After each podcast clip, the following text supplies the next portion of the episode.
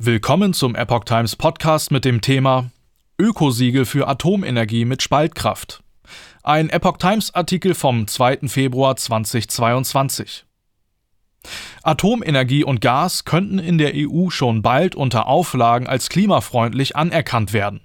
Dazu stellt die EU-Kommission am Mittwoch in Brüssel ihren endgültigen Vorschlag zur Ergänzung der sogenannten Taxonomieverordnung vor.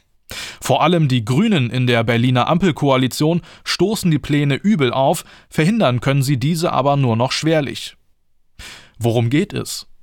Die EU-Kommission unter Präsidentin Ursula von der Leyen will Atomenergie in eine Liste nachhaltiger Energiequellen aufnehmen.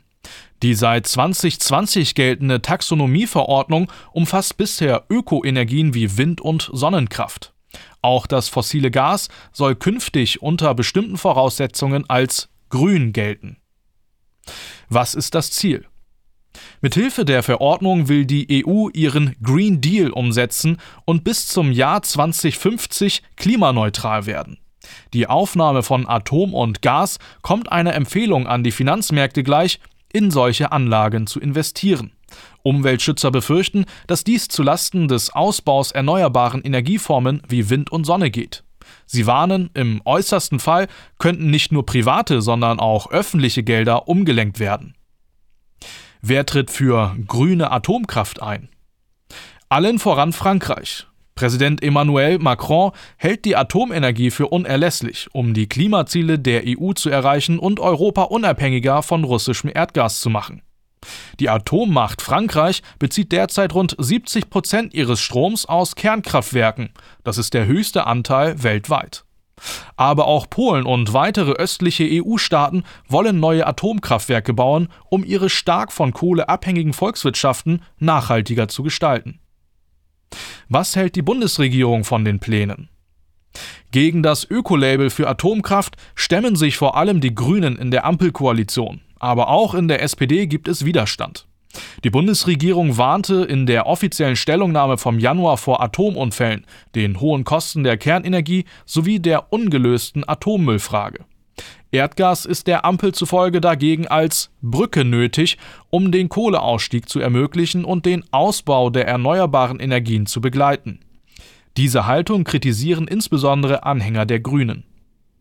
Welche Verbündeten hat Berlin in der EU? Neben Deutschland haben sich auch Österreich, Luxemburg sowie Dänemark und Portugal gegen ein grünes Siegel für die Atomkraft ausgesprochen. Österreich droht der EU-Kommission sogar mit einer Klage. Aber auch die Gasfrage spaltet die EU.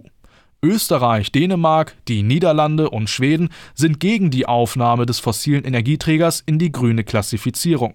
Denn dadurch erhöht sich der Ausstoß von Kohlendioxid, CO2.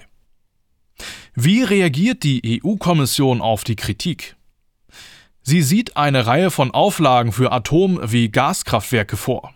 Nach dem letzten Brüsseler Entwurf müssen etwa neue Kernkraftwerke bis spätestens zum Jahr 2045 genehmigt werden. Neue Gasanlagen sollen zudem deutlich weniger CO2 ausstoßen als die bisherigen. Für nachhaltige AKWs müssen die jeweiligen Mitgliedstaaten darüber hinaus eine hohe Reaktorsicherheit und die vollständige Entsorgung ihres Atommülls nachweisen. Kann die Bundesregierung die Pläne noch stoppen? Das gilt als äußerst schwierig. Denn die Kommission hat die Form eines sogenannten delegierten Rechtsakts gewählt. Um diesen aufzuhalten, gibt es sehr hohe Hürden. Entweder stimmen die Mitgliedstaaten mit qualifizierter Mehrheit dagegen also 20 EU-Länder, die zusammen 65 Prozent der europäischen Bevölkerung umfassen. Oder aber das Europaparlament stimmt mehrheitlich dagegen. Wie geht es nun weiter? Nach der Vorstellung durch die Kommission haben die EU-Staaten und das Parlament maximal sechs Monate Zeit zur Stellungnahme.